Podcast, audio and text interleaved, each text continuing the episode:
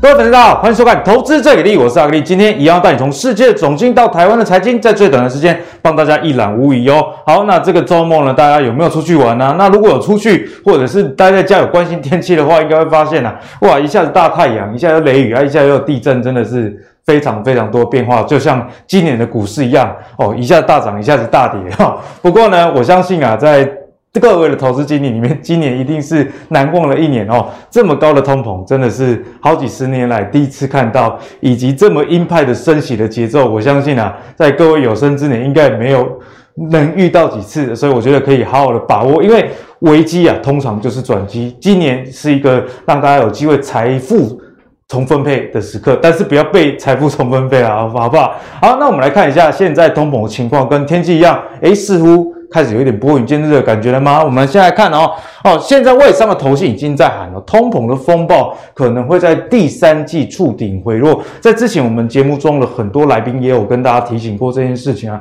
确实通膨在第三季有机会往下走，特别是啊，最近的股市不是反弹吗？其实反映了就是一些诶原国际原物料的下跌，包含的原油啊。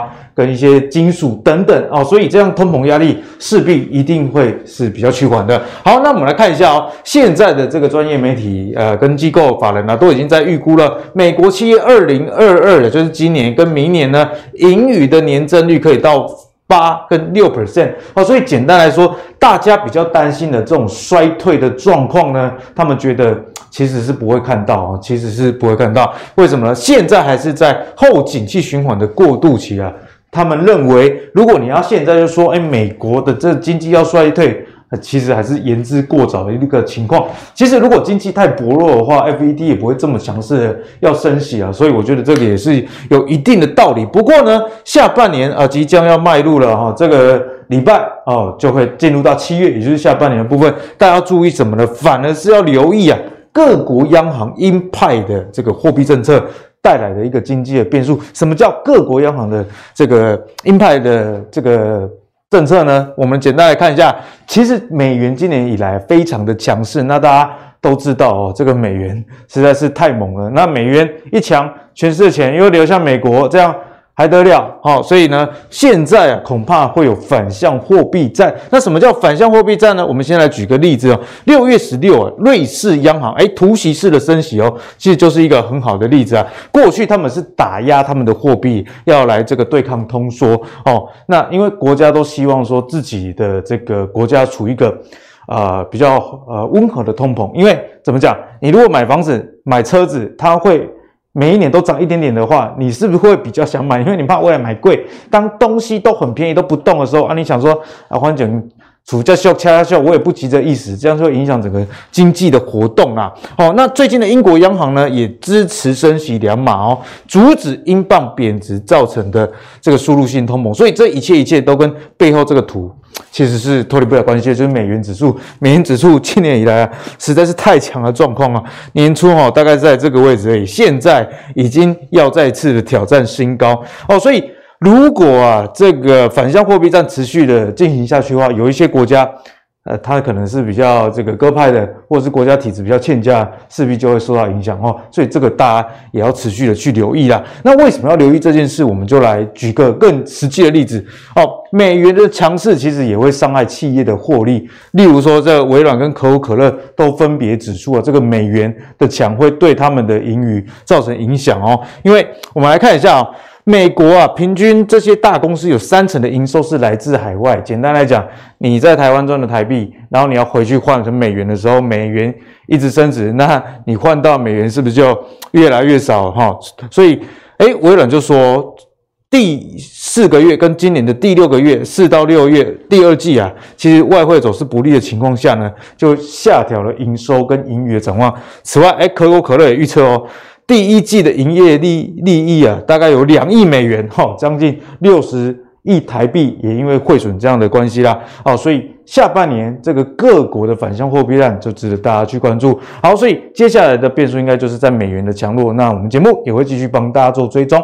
那今天呢，就由资深财经专家蓝慕驊慕驊哥，以及啊最近跟我们分享股票表现都很不错的分析师奇源来跟各位解析。诶，在现在反弹的局势中，大家该有怎么样的应对的方式？好，节目的一开始呢，我们要跟蓝慕驊哥来好好请教一下。通膨对于后市股市的一个影响。那我们刚刚在一开头有跟大家聊到，第三季通膨是有机会触顶的。那这件事情是真的吗？我们先来看一下资料，这个是密西根大学的预期通膨率哦。大家知道说密大的相关的数据啊，其实在市场上是非常具有公信力的。那截止到六月底呢，消费者们对于未来一年的通膨率的预期啊，从上次的五点四 percent 降到五点三 percent，虽然只有小降零点一啦，但是现在市场上大家知道嘛，其实这个通膨非常严重，所以如果有降。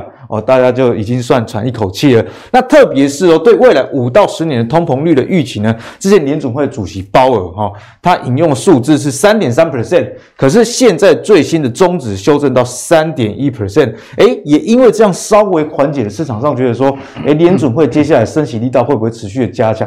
毕竟升息跟通膨这个就是息息相关，所以。在上礼拜，美股也迎来了一波反弹啊。不过，慕驊哥这边就要跟你请教了。看起来通膨其实虽然好像有趋缓的现象，但是其实还是很高啦。所以现在总金啊的状况到底怎么样了？好，现在整个市场的气氛是这样，氛围是这样，就是不缺利空啊，只缺利多了哈。那所以说一点点的利多消息啊，就好像天降甘霖一样哈，这个投资人就欣喜若狂了，跟我们当兵的时候看到女生一样。对，好，这个当兵的时候呢，呃，每逢这个呃放假，大家都很这个心情很嗨，好，这个同样的道理了哈。是，好，尤其这个利多啊，是来自于现在目前整个股市。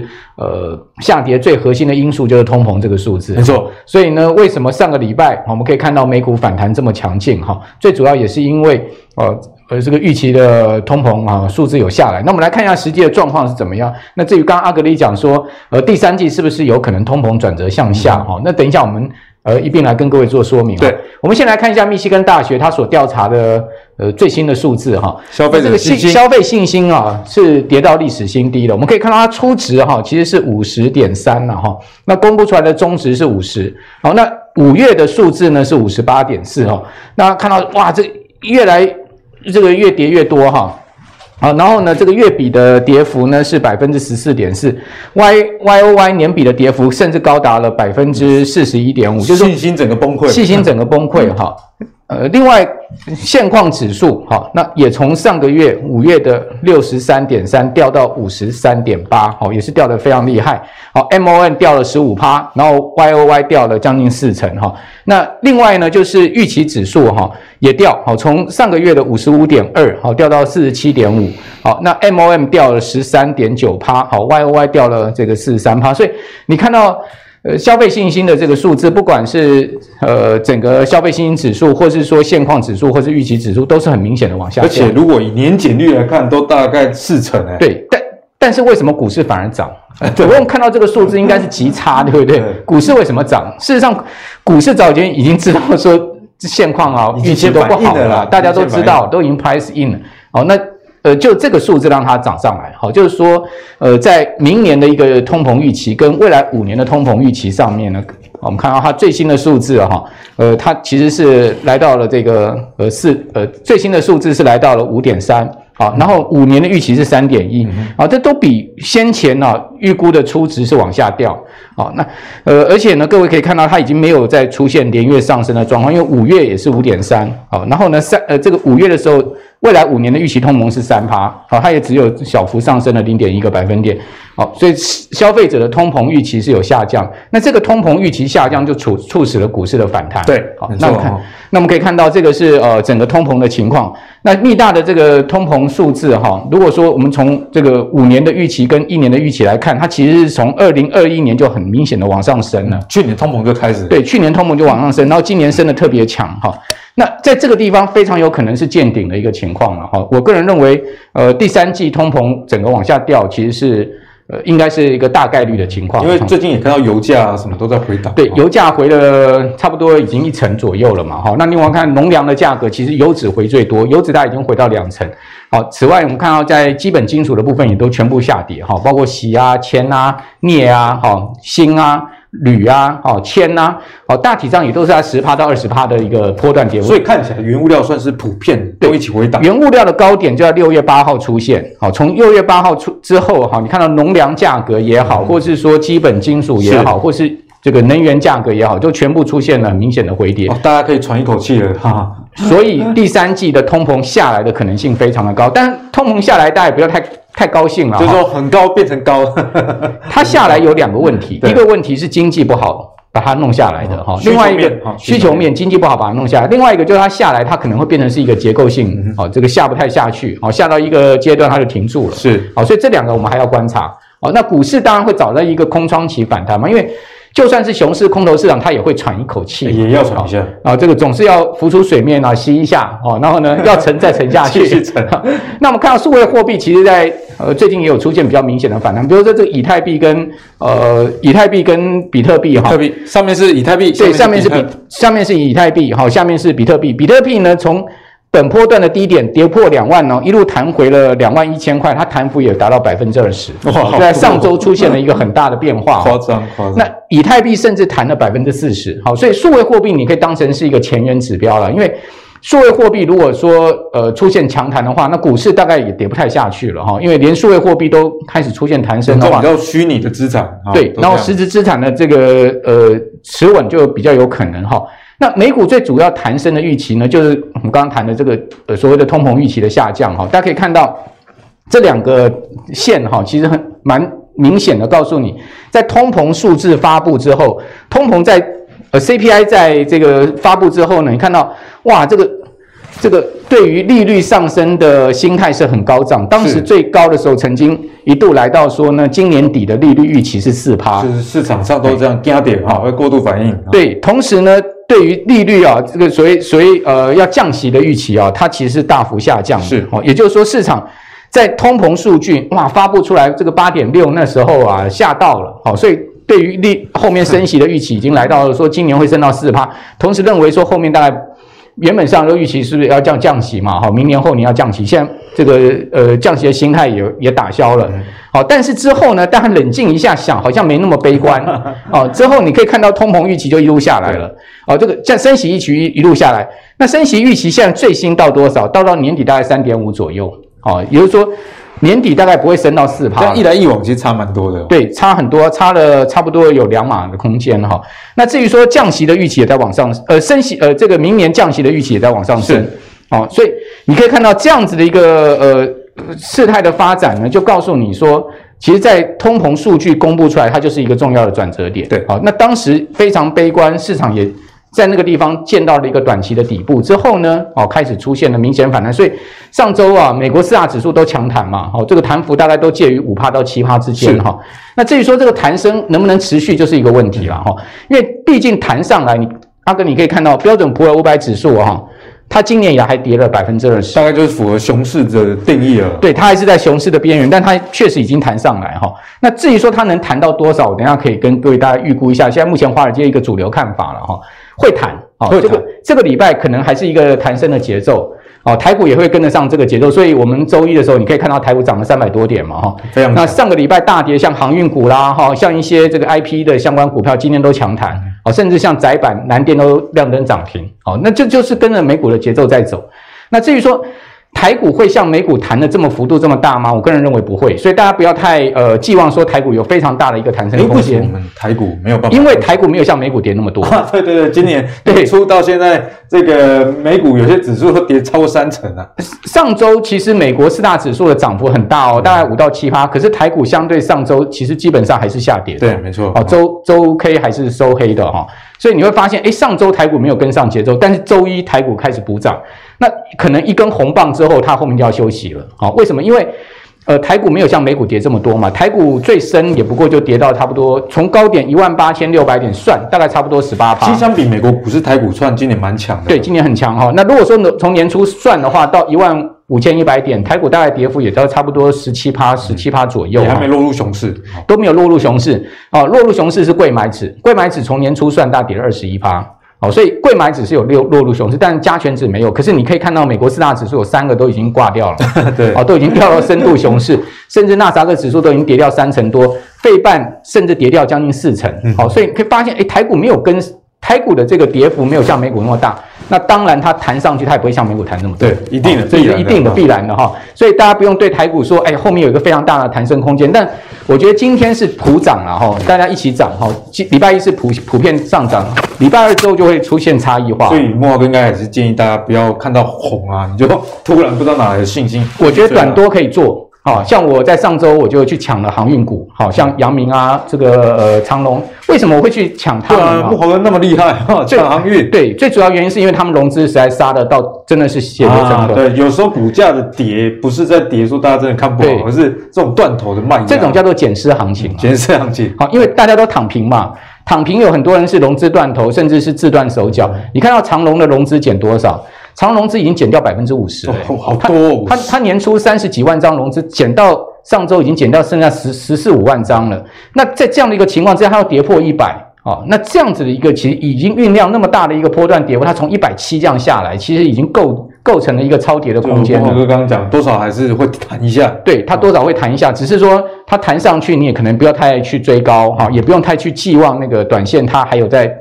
多大的一个上涨的空间？是。那等一下我们再跟各位报告哈。嗯、先来讲一下美股的结构。那美股呢，我们可以看到它在各板块上面哈，上周涨最多的是非必需必需消费板，好，所以非必需消费板出现了一个比较明显的上涨，以及医疗保健板哈，都是八趴多的涨幅。那另外必须消费呢，好，这个六点五趴，公用事业七趴，房地产七趴，好，工业股涨四趴，材料股涨两趴，能源股是下跌的哦。跌了一点五五趴，然后这是很重要的指标。哦、对，因为油价大跌嘛，好，所以先前能源是涨最多的，它反而变跌了。那通讯服务的部分呢，涨七趴，然后讯息技术呢涨七点二，就是 IT 的部分。对，好，金融涨五趴，所以大家可以发现它普遍呢都是五到八趴的之间的一个涨幅。那最亮眼的是非必需消费跟医疗保健。那医疗保健哈就有比较妙的地方了，为什么？因为照来讲说呢，应该是这个 IT 相关涨幅要最大，因为它是跌最深的。是，但是却是有涨这个医疗保健，代表什么意思？代表市场其实在上涨的过程中，他们还是比较偏向保守一点。对，还是有风险意识，还是有风险意识，还是比较偏向保守一点。好，那另外像房地产然后这种时候是跌升反弹。那材料的部分跟能源是涨最少哈，甚至是下跌，就代表什么？代表原物料行情可能已经过了，好像已经走了末端。对，所以说台股版面上面钢铁啦，哈，或者说。之前非常强的华兴啦，哈，我是建议大家可能就看看就好。上礼拜这个台股类股跌幅倒数三名，刚好是这个电线电缆、钢铁跟航运，没有错。所以说航运就是另外一回事，航运因为它真的杀太深，然后它有一个呃高配息的条件哈，所以说在这个礼拜开始陆续从阳明开始要除息下去哈，到年呃月底是长隆要除息，它有一个除息前的一个行情，因为除息前先跌了嘛，是它这边有一个反弹行情，但是钢铁跟什么电线电缆，我就建议大家看看就好，看看就好，要避开。为什么？因为它其实就是这一波的主跌，好，因为它是先前主涨，现在变成主跌，这个是市场风水轮流转。好，那另外我们来看一下。标普到底能弹多少？哈，就是我刚刚讲的关键。那它能弹多少，就关系到台股能弹多少。好，那标普已经弹多少上来？它已经弹了大概六趴上来，对不对？好，去上个礼拜大概涨了六趴，它已经弹回了这个熊市边缘。哈，它已经弹回了我们刚刚讲的三千八百点。好，三千八百点刚好就今年来跌二十趴的一个熊市边缘。现在一般市场看这个地方，好，各位可以看到在四。这个呃四万两千呃四千两百点这个地位置，我个人看比较保守，我大概认为它在四千一百点到四千两百点中间应该会遇到很大的阻力。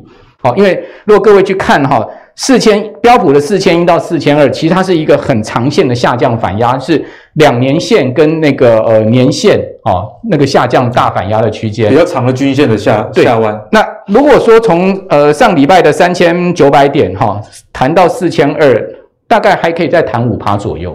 哦，也就是说，美国股市非常有可能会再有一个三趴到五趴，本周的一个涨幅，说不定本周就会到了。对，但是它不太可能哈，这个像上周再继续一个六到八趴的涨幅，好，所以这礼拜我们可能上半周应该它是一个弹升节奏，但是下半周就很难讲了，好，下半周难讲。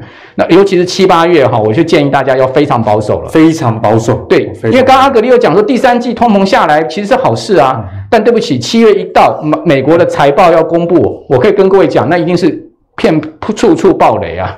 哦，所以七月有一个复见公婆，七月美股有个财报的问题啊，这个财报公布出来，那可能会震惊震惊大家，因为你刚才看到第一季的财报公布出来就已经是跌成一片了嘛，那第二季更不要讲了嘛。对，那八月。通常过去就是在历史经验上都是美股最差的月份，八月是美股最差的月份。每年一到十二月，哈，美股下跌跟跌幅最大的月份，就是上涨下跌几率跟跌幅，呃，表现最差的月份就是八月。所以七月有财报问题，八月有历史统计的低迷的时期。对，然后七月美美国联准会还要升息，好，再升三嘛，因为现在已经有五个。呃，联准会的高官表态说要升三嘛，包括这样讲起来，是不是九月反而是一个不错时间？七八两个月都反映对，有可能九月它又会出现一波反弹。好，那所以说，呃，今年的节奏就是这样子，就是跌跌弹弹了哈。大家可以看到标普的这个今年以来的周周的涨幅，我把它列出来给大家看一下，你会发现，哎，标普哈，它其实今年以来你会发现哦，它其实都是连续好好多周的下跌哈，连续好多周下跌，然后突然一周大涨。那突然一周大涨，然后突然一周大涨，所以如果看到大涨，大家进去追，可能会要面临后续修正的风险。对，那它它只有在这边出现过连续两周的上涨，但是第二周的涨幅就已经是第一周的这个三分之一了。是，那我认为本周呢，经过上周的一个六趴的上涨之后呢，本周大概标普再涨个两趴到三趴的可能性，一根红棒是有的，有可能会出现连续两周上涨，但是大家但是要发现哦，它第三周是涨不动了。对。哦，所以有可能会是这个节奏。哦，换言之就是说，这是一个标准的熊市节奏。什么叫熊市节奏？就是它是一个持续下跌，但是急涨。哦，它反弹的时候都弹得非常凶哦，哦，呃，很凶的一个急弹的一个行情，但它的熊市结构不会改变。啊，如果是这样子的话，这个礼拜再弹，下礼拜你可能就要小心了。在追高，大家就要注意那个风险，这是要提醒大家的。好，那至于说，呃。现在目前看到的利空因素其实还蛮多的，比如说什么利空因素呢？就是你说通膨真的能下来，但是它是不是真的能下到以前像三趴两趴？我认为几率不大。哦，为什么？因为结构因素，我们通膨不是只有我们刚刚讲原物料啊、哦粮食这些价格的问题。你可以看到这张图很吓人哦，就是说，呃，美国那种独栋房子哈、哦，那个租金价格涨多凶啊！迈阿密啊，大家都知道迈阿密是退休的天堂，对不对？哦。迈阿密居然它年比租金涨四成，四成太细啊！哇个四成怎么租啦？怎么租嘛？对啊，Orlando 涨了二十五趴，凤凰城涨了十七趴，San Diego 涨了十七趴，拉斯维加斯涨了十七趴，太夸张。纽约涨了八趴，华盛顿 DC 涨八趴，Saint Louis 涨八趴，然后呢，费费城涨将近八趴，哦，然后哈德努努哈这个夏威夷涨了也将近快八趴。哎，这是很夸张的涨幅。这也是你看纽约，这算高基期的，高基期的再涨八点四八，也不得了。对，那阿格力，你也当过房东，你也知道，你的房子租金涨上去啊，你会降价给房客吗？当然是不会啊。对啊，怎么？美国人也是一样，台湾人也是一样，价格有僵固性。所以啊。租金价格是通膨重要的指标，重要的全全成成分，所以说这个饭一定要吃，住也是一定要住。对，所以说我就觉得说通膨要全全面大幅的下调到过去的三趴两趴是不太可能了，它有可能会停留在五趴四趴，就算下来它停留在五趴四趴，那也很伤哎、欸。哦，整个经济结构的压力还是很大。就是刚刚讲的通膨未来就是从很高变成高，对，很高很高变成高。那联准会你这边。就变动弹不得了嘛，因为你如果说要降息，你还是要顾到通膨嘛。是，好，货币政策你也不可能太宽松。好，那你可以看到油价有没有出现持续下跌？也没有哦。一周跌完之后，你看到上周它其实都不太跌了，就有止跌的味道。对，油价其实就是打不下来。好，就是说这个也是一个，你说啊，油价如果打不下来，它后面原物料价格有没有可能反扑？也是有可能的哈。嗯、好，那至于说另外一个不好的地方，就是资金还是在撤出股市。你可以看到。呃，这个全球股市上周是九周来最大的一个资金撤出潮。如果你可以看到这个资金撤出的量哈，它是直推到这么久以来最大的一个，大概快到金融海啸时期了，那这个水准了。最大的一个单周资金流出，这个流出的量都是几百亿美金这么大的数字哈，所以代表说市场的股债资金还是在外流。好，一个资金面，一个通膨面，好，那这些呃。因因素呢，其实都对中长期的市场哦是不利的。所以为什么我们这边呃做一个小结论，就是建议大家抢反弹可以，但是抢反弹你第一个要抢对标的，好，第二个呢，你抢反弹那手脚要快。无弹的造，无弹的被造了。所以抢银行，你不要抢大，不赶快跑。无弹的被造了哈，不要在那边说哦，还要寄望什么大波段行情哈。今年大波段行情不太容易，好，那还是要提醒大家注意这样子。好，莫华哥刚刚也语重心长用很多数字来跟大家做佐证啊。尽管呢，你可能看到股市有一些反弹，或者是通膨趋缓，那股市上涨，但是呢，在是这个社会上有一件事情绝对是真的，就是钱不会骗人。好，现在钱如果是看好的话，应该是流入来才才对了，而不是一个流出。好，那接下来就要跟慕驊哥继续请教。我们总经看完了之后呢，我们来看一下罗素指数啊，最近调整 Meta、Zoom 跟 Netflix 这些公司从原本的成长股变成价值股，那这个指标啊，要怎么样去认定公司到底是价值还是成长股呢？我们来看一下哦。富时罗素啊，它会使用三个因素，那分别是这个未来两年的中期营收，嗯，其实这个就很好理解啊。你如果营收很强，那你当然是这个成长股啦，以及过去五年的这个销售的增长的幅度，最后来一个股价净值比啦。因为通常成长股哈，股价净值比通常是不会到太低的一个情况，所以接下来就要跟木华哥请教。我们看到这么多公司，包含了 Meta、Netflix，一直到这个 PayPal 等等啊。都从原本的成长股变价值股，那观众朋友该用怎么样的一个角度来看待这个发展？对，其实这是一个重大的转变哦。富时罗素的呃一千档这个股票哈，就一千指数啊，它其实做了一个很重大的调整。那先跟大家讲一下所谓的价值股跟成长股，它到底有什么样的？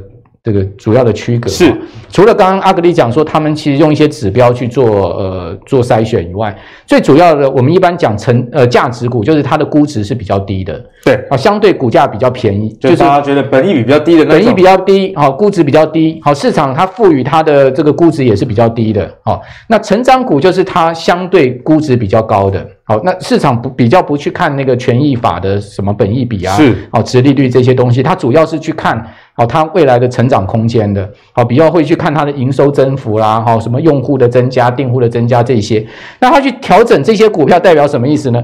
一则是因为这些股票 股价都跌很低了，好，都跌很低了，都都杀得非常多了，比如 Meta 今年已经跌掉五成了嘛，腰斩了。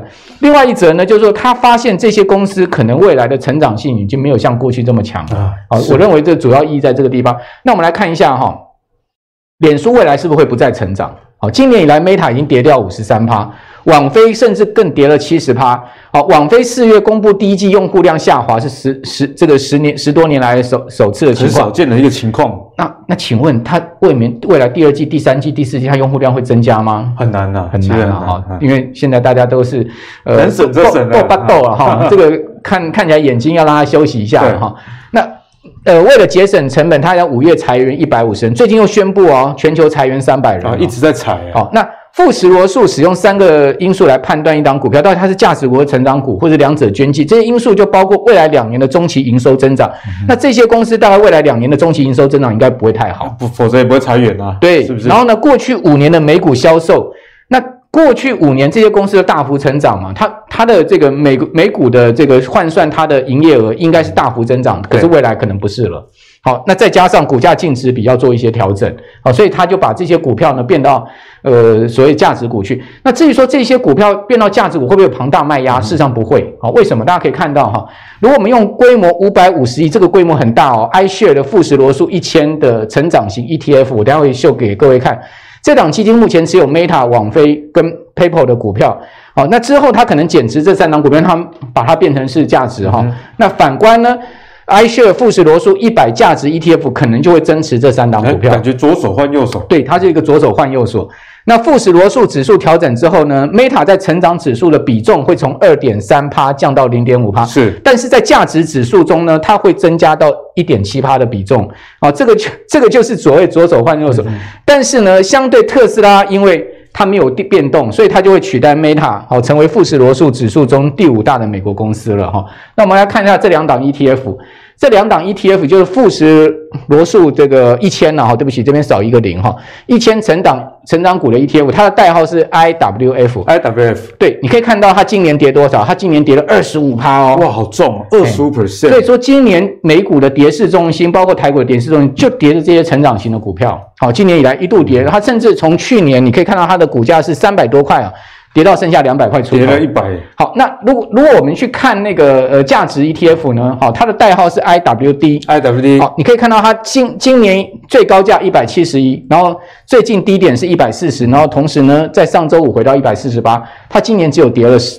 不到十二趴，那我都这样感觉啊，为什么会这样？是因为啊，已经跌很多的才会跑来这边哈。对，已经有反反映过主跌段了啦。对，那跑来这边也未必是坏事。好，所以说大家也不用去太看空。我们刚刚讲说那三档股票，其实用中性的去看待，但是它是一个划时代的转变。也就是说，美国这些所谓的成长型科技龙头，它可能未来的成长动力不在了。哦，尤其是你可以看到一些呃比较是社交型的股票，或者说呃呃那个呃就娱乐型的串流这些串流这些东西，它可能成长力道会比较差，这可能跟整个大环境的变化是有关系哈、嗯。那接下来我们来看一下富时罗素一千今年跌多少呢？它跌了十九趴，所以说成长型股票。它的跌幅是比大盘来的小很多。通常在熊市的时候都是这个成长型跌幅。通常在熊市的时候呢，你会发现其实呢，价值型股票就当道了。好、嗯，所以今年的投资其实大家应该回归这样的一个想法。对，好，那过去十年哈。其实是成长股的天下，好，就是说，如果我们看差不多二零一零年到二零一九年，好，这个这十年其实是成长股的天下，成长股的表现哈，它都优于价值型股票。多少买这个尖压股赚钱赚翻的？所以它有一个所谓的成长溢价，好，所以我们在呃成长股跟价值股。做相对比较，年度涨幅比较的时候，你会发现，哎，那个成长溢价很明显。对，哦，但是你会发现，从两千年开始之后呢，价值股抬头了，哦，包括今年更明显，哦，今年价值股就是比极度抗跌，所以我觉得这个趋势会做做一个划时代的转变。所以呢，富时。罗素一千，它把这几档股票丢到价值型股票，也不是没有它的道理。好、嗯，也不是没有。第一个，他有可能看好这些股票，它已经跌深之后，可能后面它有一个股价回复的空间哦。是，所以大家倒不需要去看太太再去这么看坏，说啊，像什么奈奈飞啦哈，或者说呃脸书啊，他们这样被丢丢去，好像变弃婴，事实上不是。不需要鞭尸了啊。我再讲一个很明显的例子。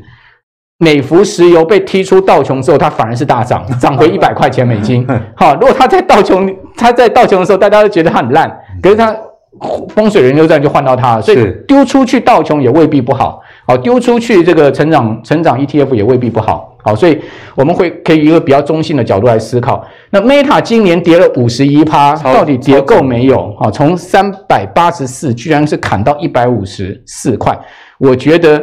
这些股票越跌哈，它后面的价值型就这个真的就越浮现。浮现。呃，大家可以在呃像这些这么重量级的公司，而且跌幅这么大的情况之下呢，其实到今年的第四季哈，明年的第一季有很多美股跟台股的一些好的股票，捡便宜的机会。讲实在就是那句话叫做遍地黄金。那到时候我们再跟我们的观众朋友来报告。好，期待木华哥在这个年底啊，以及明年初，如果股市真的有一个更大幅度的回档的时候呢，呃，来让大家捡便宜了。那也其实也一直符合木华哥啊、一直以来论述，因为从去年大概第四季开始，富豪哥就提醒大家，二零二二不是太好过的一年哦，大家真的要记得这件事啦。好，那接下来呢，就来跟奇缘来请教台股部分呢，我们回到台股哦，上礼拜奇缘来跟我们讲到说啊，这个台股诶下有支撑，那有可能会迎来一个反弹，那。他也预告了，在反弹的过程中，如果遇到一万六，啊，可能又变成反压。好，今天我们就来先来看 看一看这个 我们指数的走势图啊。那当然外资不用看的，反正他今年就是位置卖卖到底，这样就对了。你不要想想说他今年又会突然大买，基本上啊，在美元指数这么强的情况下，搏杀可怜了啊，搏杀科联。好，那目前呢，就有某一家的券商表示哦，今年原本啊，他们预估低点是一万五，诶，最近大概也都跌到一万五。哦，大概就停了。不过呢，他们觉得啊，哦，因为这个升息重挫这个呃美国的消费能力啊，呃，以及疫情啊，还有这个解封速度等等这些的影响啊，预估的低点调整到一万三啊，也就是说，大概是这个从一开始的一万八啊。大概是下跌三成这样的幅度了。那今天台股有一个比较大的反弹，弹了三百多点。那七月呢？你上礼拜有提醒我们说，弹到一万六左右会有压力。那目前你的看法还是保持一样吗？呃，我的看法还原则上还是一样的哦。那我这边先跟大家讲，就是说，呃，我们上周是预测这个会有个周 K 下影线嘛，这个我们达正嘛。那这个周就是如果你有带量长红往上走的话，这个地方就是它的反压嘛。是。那就趋势线来看，它就是一个反，这是一个很简单的一个辨别方式啊哦。那我们就去思考，就是说，其实，在台积电的角度来讲，其实如果说它未来要往上走的话，必须要面对到一个问题，就是说我到底这个所谓的资金宽松的这个退潮之后，会不会影响到我整个消费者的需求？这个部分，那会影响到晶圆的需求，那可能会影响到股价，渐渐的去影响到指数。那所以我们先看到，就是说，其实呢，货币宽松的这个所谓的大量的这个印钞票这件事情呢，是这一次为什么通膨降不下来的主因。你看到最近这个美股大涨嘛？美股涨的是什么？银行压力测试过关。大家没有想到说，现在大家手上都是钱，压压力测试当然过关了，因为它还没开始什么，还没开始缩表，所以压力测试过关，所以。股市就涨，可是如果它未来开始进入到所谓的缩表的时候，还能不能承受得住？嗯、这个我觉得才是真正的考验嘛。是钱都收回去了嘛，那你是不是还可以持续这么挺得住？好，这就是关键的因素了。那另外就是说，呃，如果这个礼拜我们要周 K 长红的话，台积电它势必要把这个空方缺口补起来。我们今天我们知道今天台积电其实涨蛮多的，一根红棒就跳上来了嘛。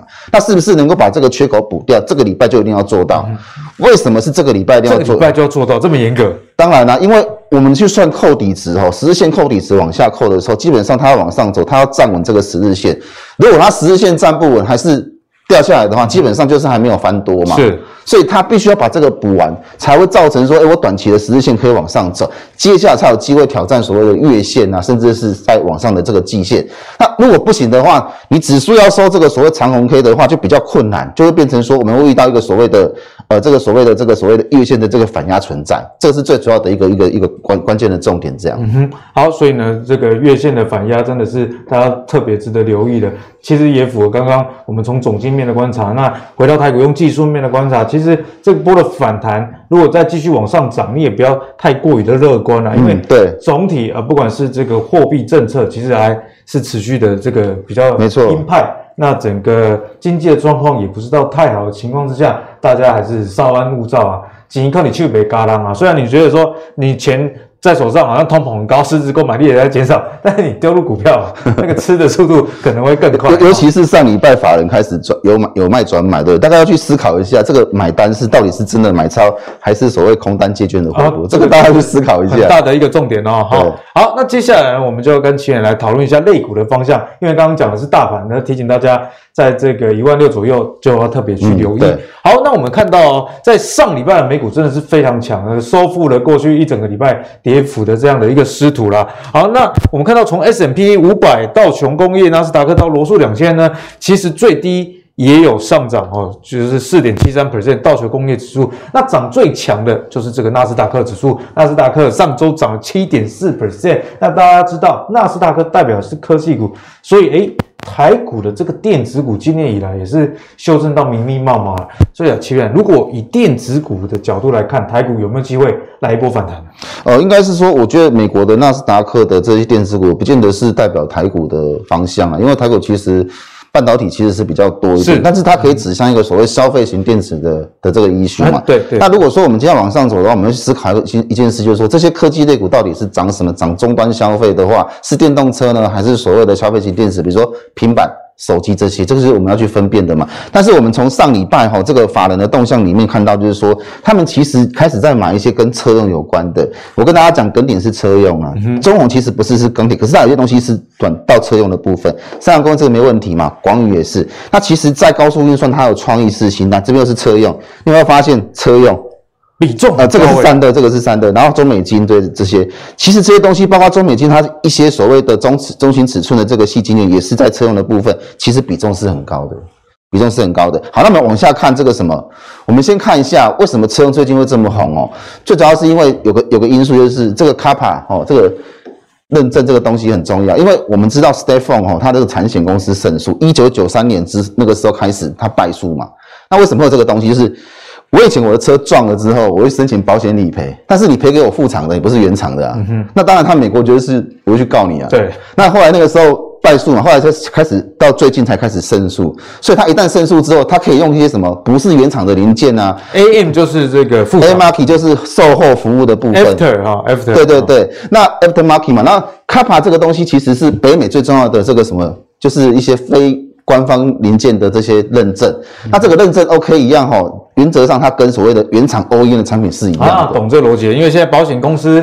理赔的时候，它可以用副厂零件帮你修。那耿鼎又有通过这个副厂零件的一个认证，对，这个很重要，因为我们最近台厂车为什么会强，就是这样哦。所以你看到它连续三个月突破两亿，以前没有这样过。对，这个是比较难得的一件事情。嗯、那这个东西我觉得是长线的基本面，因为你改了之后，我现在出货给你，我现在有急单，我获利，我看股价先表现。我后续如果持续都还跟我追单的话，我东西还会再出去嘛？是，那营收会在扩增上，接下来就会。出现什么增资啦、提升产能之类的。好，那另外一个就是会对收益，因为他们是收美金的，赚美金，啊，美金一直升值，以后换很多台币，对，换换回来台币都是获利嘛。所以这个是耿鼎为什么上周法人会买哦。那如果说真的要讲到所谓的这个呃散热的部分哦，有拼电子，其实这也是散热的部分哦。最主要有几个因素，第一个是俄乌战争哦，天然气的供应中断。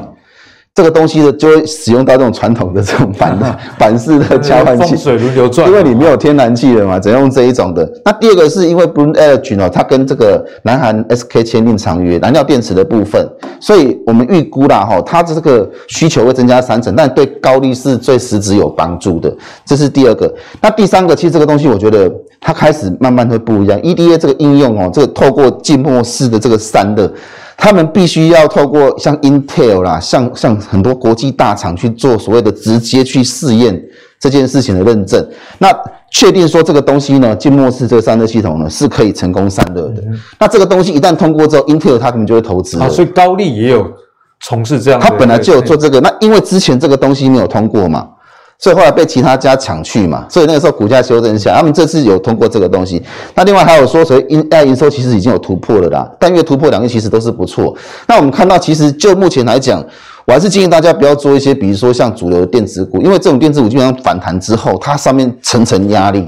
而且主流电子股其实跟大盘的联动性也是比较非常高，这个非常高。那呃，如果说你去做那个的话，第一个你会面对到上涨的压力嘛。第二个就是它如果景气真的好像木华哥讲，七月份开始财报不好，就很麻烦，就被连累了哈。对，好，所以呢，我们刚刚诶也用这个车用的角度以及这个散热角度，分别都是诶，其实最近法人有在买的，那其实也用这个各公司。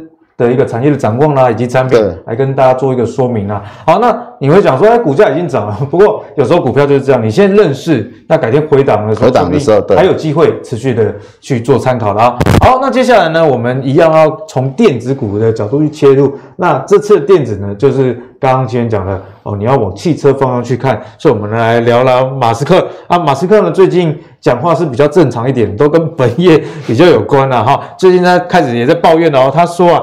柏林哦，德国的柏林跟这个奥斯汀的新厂啊，都成了巨大的小金楼了，里面发出轰隆隆的巨响啊，都是钱在烧的声音。为什么你新厂在盖哦？那你势必要很多的资本支出啦。哦，为什么最近要烧钱呢？因为要调提升这个新型四六八零电池产量哦。四六八零是特斯拉这个新采用的一个电池。那你一个东西刚上线的时候，总是这个产能。或者是良率，你必须要去兼顾啊，所以它一开始资金压力比较大。然后呢，雪上加霜的是制造传统二一七零型号电子的工具啊，被卡在中国的港口啦。好，所以现在啊，电动车出产的数量真的是很少，这派被体会。好，所以总结来看哦，诶，电池似乎就是我们可以展望的一个方向嘛，奇源。好，那讲到电池，大家先先要知道什么是四六八零，什么是二一七零嘛。哦，那呃，四六八零其实就是它的直径跟它的高度的这个。啊，直这个这个对，最简单就知道逻辑哦。那通常要比之前的还要好，比如说它的密度提升六倍，比二一七零还要好。那续航的部分提升十六个百分比哦。那每千瓦成本降低十四。这看起来太美好了，我体积又小，对，哦、那这个续航又强，成本又低。那最重要的是，因为之前我们知道，其实就一般我们的电池是正负极不同极，它现在做成同一端，同一端的好处是什么？我可以直接有像这样一颗一颗同方向放进去。就很方便，可以挂接在底盘，这结构上就会比较简化。对，那因为它这个东西其实它端面也扩大，端面扩大的部分比较容易就是散热。大家可能不太知道为什么要散热，因为电池一行走在五百，如果都集中在某个点，它其实热能集中，这个地方就会产生热度。我我举个例子，比如说你现在去烫衣服的时候，你那个插头插那个电，对不对？你那个插头拔起来，上面都是烫的。其实车子也是一样，只要过电太电流太集中的话，就容易产生热。所以现在表面积变大，散热。对对对，这个是四六八零的电池。可是最近这个宁德时代推出一个麒麟电池啊，我在给他吸朗，这个真的，这其实这个哈，它这个是麒麟电池四六八零，它的这个。导热的性能哦，一百五十呃，成长五十趴，对，提增加的安全性啊，对，提升了安全性。然后它这个所谓的效率成长了七十二 percent 哦。那目前来讲，我们知道它的麒麟电池已经有这些功能，但是问题是，你不知道它的技术层面是怎样，他不想讲，所以你 大家都想说知道了，你先把机把你那个什么所有的数据先拿出来看，你的产品是什么，大家先看。但是它已经先公布了，所以宁德时代最近股价也非常强哦。对，那那那这个东西如果真的可以出来的话，但对这个所谓的呃，四六八零是一个很大的冲击，那我们就要去想哦，到底磷酸锂电池跟所谓三元电池有什么差别？我觉得投资人要先搞清楚。四六八零是左边还是右边呢？这边呐、啊，哈、哦。那如果说以这个来讲，磷酸锂电池的话，如果它这个是用这种材料的话，它有几个特性，就是好处就是安全易取得，成本低，对，好，快速充放电。但问题来了哦，中国寡占技术。它的技术很多，关键技术是在中国这一边。那它有个地方就是不耐低温哦，不耐对低温这个东西，可能我们台湾人比较没感觉。如果卖到欧洲、美国，你就看会下雪的地方。对，你看北欧来讲好了，北欧那个。通常最难的位置，丹麦就跟北海道一样，所以那个往上走，那个积雪就跟房子一样高。所以这种车，如果你开在那种北欧那种地方，结果可以停电怎么办？好，这个就是问题哦。那比较主要的供应厂商是宁德时代跟比亚迪。那如果说以三元电池，就是我们传统的这种镍钴铝。镍钴锰这种东西，前阵子涨很凶嘛，那能量密度的部分，它一定是比较高。所以如果那个你看汽车 long range 版本的，大概都是三元电池。对对对，它的它的，因为它能量密度比较高嘛，它这个才一百六十八。入门款的都用这个磷酸锂铁电池？没有，都是用这个比较多。对，那它电池的能量密度高哈，标准它电压也比较大，所以它这个地方来讲，基本上是比较多人在用。那但是它有个问题是，它没有办法完全充放电，不安全呐、啊。不安全，那资源取得不易，因为什么？因为之前这个镍不是妖镍嘛，镍价涨很多。好，那以市占来讲，它是二十一 percent 嘛，它是七十九 percent，所以理理论上来讲，这一个三元电池大家应该比较先认识它，因为这个 Panasonic 跟 LG 都有。为什么要去认识它？因为它其实是比较好、比较简单的东西。这个东西其实技术都在中国。嗯哼，目前我们台厂我比较接近就是周利凯。跟长远比较吃不到啊，可是长远科跟利凯最近还没有什么东西很明显的东西出来，可以去创造获利。这一块来讲，我觉得到目前还是要观望。嗯、那台厂的部分，我们就可以看到像什么，像康普好了。目前哦，三元电池还是主流啦。既然是主流的话，它现在那个特斯拉也是要建电池厂嘛，四六八零二一七零。那当然，康普它的子公司天虹是拥有产能的，这个东西是马上就可以有银子进来的。所以它的股价一定会是具有优势。那虽然这个磷酸锂的这个东西具有优势，但是问题是技术由中国掌控。你要真的要去做这件事情，你还是要经过那个中国这个技术的门槛。那我们看一下，在营收部分，上半年的部分哦，有两个月单月营收破十亿，这就是好对，就是看得到东西，收得到银子嘛。所以股价回档，前低是一一九嘛，这个是五月份的时候，这次没有跌破。那投信这边又一直买，两次下跌的状况下，投信的态度不太一样哦。前阵子他们买，然后跌下来之后，他们觉得不太对，但是也没有卖。后来跌升之后再继续买，继续减，继续继续买。对对对，我我认为下半年那个如果说镍价的部分稍微低一点，他们应该还是有机会了哦。那第二个就是这个系统电。系统电其实也是车用，那我们讲到特斯拉嘛，哈，其实就是车用的部分。那当然它有个不同的地方，就是它其实是电池包的技术的管理哦。那我们知道过去电池包是几大几条搞的坑来，对，就模组化再放到那个汽车的那个里面。现在连这个所谓模组都去掉了，变成一个电池包直接放进去，这个技术可以节省很多的成本。那第二个就是它本身就有这个蓝牙胎压侦测器，这打入特斯拉，我认为今年哦，今年我们预估二零二二年。还会成长六成，今年成长六成，那特斯拉一直在出货啊，啊。对了，特斯拉的这个成长非常惊人，现在是交车速度跟不上，所以我认为下半年还有工业电脑等等，系统电今年会不错。啊系统大家投信也是一直买，可以留意哦。哦，这这一波下跌，六月份开始，投信从六月份一直买超啊，是，他没有在卖，所以大家这个可以观察一下这样。好，那我们最后呢，就要跟齐远继续来请教。刚刚我们讲的都是整个电子股的大方向，以及啊这个车用相关的。那既然讲到这个车用的电子，你就不能不提这个，那电要从哪里来啊？哦，我们看到最近台电哦已经说调涨电价，大家如果看今年台电的累计亏损的话，真的是吓死人。因为现在卖电的这个钱呢，其实根本是补不了生产。这个电每一度所需要的一个花费啊，所以要调涨哦。好，那现在的据说可能调整三到这个八 percent 啊，甚至十 percent 都有可能。那希望是符合现在媒体的预期啊，哎，只涨产业哦，不要涨这个民生用电。毕竟啊，这个产业才是用电的大户，而且你长期，哎，你公司的这些碳减，你怎么会让国家拿这个我们亏损这个店卖给你呢？哈，不公平，因为。人民呢，总是需要照顾的哈，对对，人民照顾好，大家才会继续的消费。可是我支持哈，调整产业的一电费，这个淘汰一些哦，只靠这个补贴水电对对对存活的公司啦。好，那既然要调整这个电呢，就是代表说，哎，这电嘛不够用啊。而且为什么电费会高涨？就是台湾的这个火力发电，蓝莓啊，嗯，哦，其实在过去。这段时间涨得非常多，所以绿能现在政府积极发展。那讲到绿能呢，就一定要有这个储能哦，要储能的技术，因为你你太阳有时候有，有时候没有，那你总总不能没有储能来让电网有一个比较好的一个运作啦。所以现在国内有蛮多业者也抢进了，包含了这个台泥啊、台塑以及红海等等。所以根据这样的一个方向的起源，你的观察，哎、嗯，最近这个储能系统，如果大家有兴趣。该怎么去看？因为像上礼拜五啊，嗯、中信电涨停啊，那这华晨也大涨，所以显然市场上资金好像有在青睐这个族群。呃，我们先讲，就是说台电这个缺电跟储能这个系统，我们要把它联合在一起，因为其实台湾电芯的这个技术，电池新技术并没有非常的好。大部分都是日韩的天下，对对对，都是日韩的天下啊，他们都已经拿去，所以他如果说透过规模经济要发展的话，是可行啊，是可行。不过我看了一下十家业者，好像大部分都是除了这几家之外，大部分都是没有上市的哦。嗯、那我们现在看一下，到底我们到底现在。的用电量是怎么分配的？第一个，我们是燃气，天然气的部分占三十五 percent，南美的部分是占三十一点四 percent，加起来都快七成了。所以你看得出来，我们那个也算是碳排放比较多的 这个这个发电方式。是。那我们预计二零五零年的时候，我们希望我们再生能源可以到七成。所以，我们这个再生能源是势必得发展的嘛。嗯、既然势必得发展，我们就要看哪些公司有机会嘛。对。好，我们就看嘛，从几个。太阳这个发电来讲，太阳能发电、风力、水力、地热跟生质哦，我觉得比较可以看得到的是风力跟太阳能，然后那太阳能的部分呢，它其实有个问题，就是它需要大量面积。那风力的部分呢，要风大那个比较强大的地方才可以。那我们大概中北部那个地方风是比较大的，哦，所以这个东西我觉得是我们发展的的重点。其他像这种所谓的。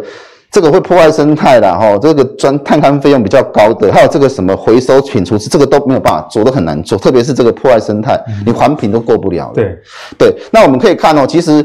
在风电里面，我们要看上纬。上纬为什么它是可回收的叶片？这个东西其实很重要。最近这个技术非常好。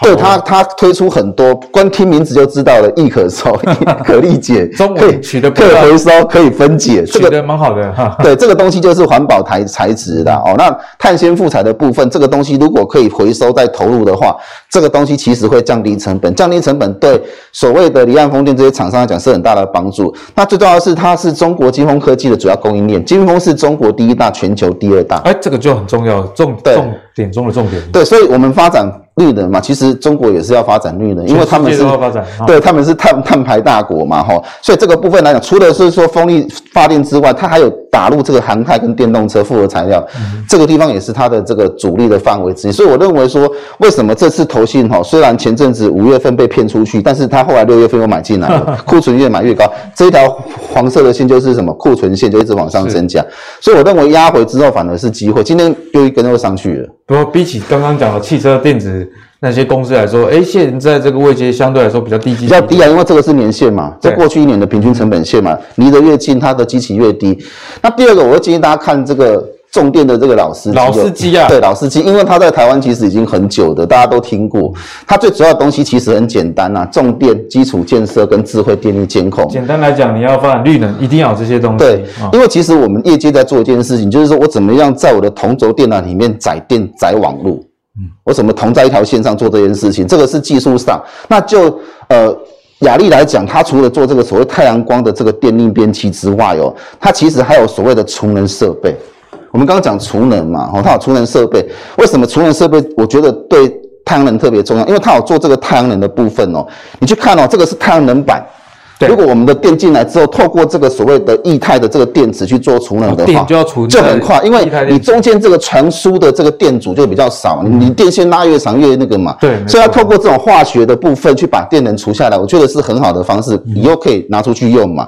所以以这个所谓的亚力来讲哦，它其实就具备这样功能。那我们看一下，它去年呃前一波低点是在今年的三月份，到现在都没跌破。而且趋势线往上，各位你知道吗？这半年发生什么事？台股破底，跌了三千多点，然后居然前低没有破，有涨有跌。可是如果你趋势来看，还是往上走啊。对啊，每一次都是回撤年线，对对，回撤年线。但这一次不一样，这次是回撤半年就就上去。这个主力也是很喜啊，也是很喜啊。对啊，所以我觉得这一支股票，我觉得大家就是逢回年线附近的时候就可以去布局。那布局的是这一些东西啦。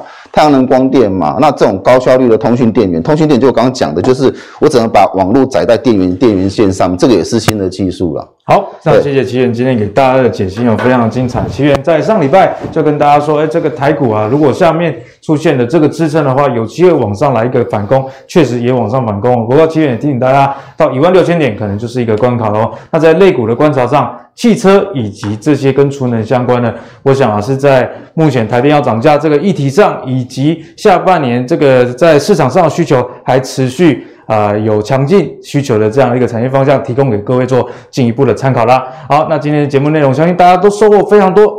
慕驊哥上半场告诉我们这个总经的情况。提醒大家，七八月还是一个比较要谨慎的时刻。那奇源也跟大家说，短线上的台股该怎么去做，以及哪些类股是相对来说比较强势的。好，那如果你喜欢我们的节目的话，别忘了上 YouTube 订阅 MVP 财经生活频道。我们下期再见，拜拜。